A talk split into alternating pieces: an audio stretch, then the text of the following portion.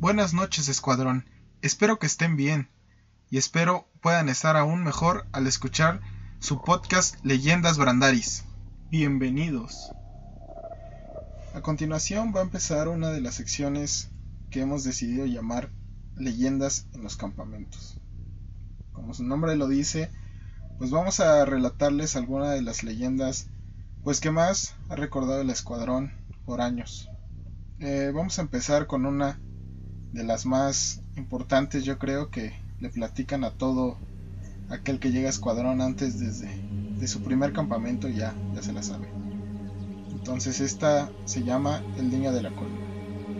Cuenta la leyenda que hace años en los primeros campamentos del escuadrón que hicieron en el actual Valle de las Nubes, el jefe Carlos de la escuadra Esquimales llevó a un niño pequeño que ni siquiera cumplía con la edad para poder ser de escuadrón, pero aún así lo llevó con la idea de que eran primos y sabía que Daniel era un niño muy inquieto y pensó que le gustaría todo el ambiente que tenía con su escuadra. Por fin llegó la hora de subirse a los camiones y tomar rumbo al valle.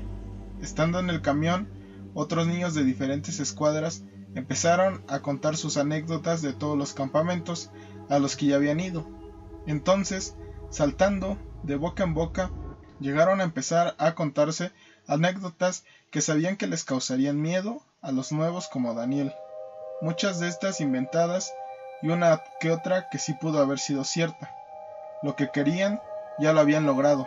Daniel no dejaba de escuchar todo lo que decían, le parecía muy padre, pero dentro de él ya empezaba a tener miedo. Ya estando formados, y pronto el coordinador dio la inauguración del campamento. La euforia entre los niños se notaba y la preocupación en los rostros de los jefes se hacía notar. Dando inicio, con un silbatazo comenzó una de las actividades más importantes en el campismo. Salió disparado, Carlos, con un hacha en la mano y detrás corrían en su dirección los seis esquimales. Subieron las faldas de la montaña, iban diciendo quién se quedaba apartando las bases, que servían y las que no así hasta que se fueron terminando, dejando a dos en la primera base y subiendo más, donde encontró más material y dejaría dos esquimales más. Subieron Carlos, Daniel y Armando, quien era el subjefe, hasta la punta. Desde ahí ya se podía ver desde entre los árboles el próximo valle. Justo ahí encontraron una gran trave que bien quisieron apartar y el indicado para quedarse fue el pequeño Daniel, pues era muy pequeño y creían que no les iba a poder ayudar en mucho si regresaba para cargar las bases con los demás. Lo dejaron acompañado con una lámpara Coleman. Entonces, Carlos y Armando bajaron buscando a los, a los esquimales que estaban apartando el material decenas de metros abajo. Total, el plan era limpiar y cargar esas bases con los otros escuadrilleros que si eran grandes y aguantaban tanto peso. Empezaron poco a poco hasta que llevaron una por una. Mientras el sol empezaba a meterse, el frío empezó a ser de las suyas. Mientras tanto Daniel seguía esperando a que regresaran para bajar la trave que él estaba apartando. Recordemos que en la primera de esas noches del campamento sí se duerme, pues pasó tanto tiempo que ya se acercaba la hora en la cual se daba el toque de queda. La jefatura tocó para el arriamiento de bandera. Fue ahí donde todo se fue al diablo. Preguntó un jefatura. ¿Esquimales completos? Y Carlos respondió que sí. Y no lo dijo por no perder puntos, sino porque se les había olvidado el pequeño Daniel. Sin ninguna preocupación se fueron a sus tiendas a cenar y dormir, cuando pasado un tiempo se escucha a lo lejos el toque de queda, y es ahí donde Daniel se empezó a asustar. Ya sin la esperanza de que regresen por él, comienza a hacer la lucha por prender la lámpara que le dejaron con un par de capuchones y un encendedor. Uno tras otro intento quemó los capuchones, pues no tenía idea de cómo se prendía una lámpara de esas. Asustado empezó a gritar y alejarse del lugar en donde estaba, corriendo de un lugar al, al otro, sin ningún rumbo, pensando que podía llegar a ver los banderines en las astas, pero todo era tan oscuro y frío que poco a poco fue perdiendo fuerza, mientras que la mente lo traicionaba imaginando una y otra vez todas las historias que escuchó en el camión. Poco a poco se fue perdiendo entre la niebla hasta que desapareció.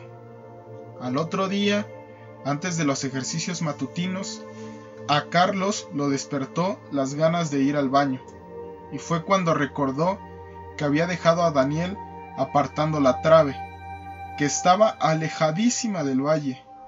Fue ahí donde despertó a su subjefe y le dijo que le fuera a avisar a la jefatura.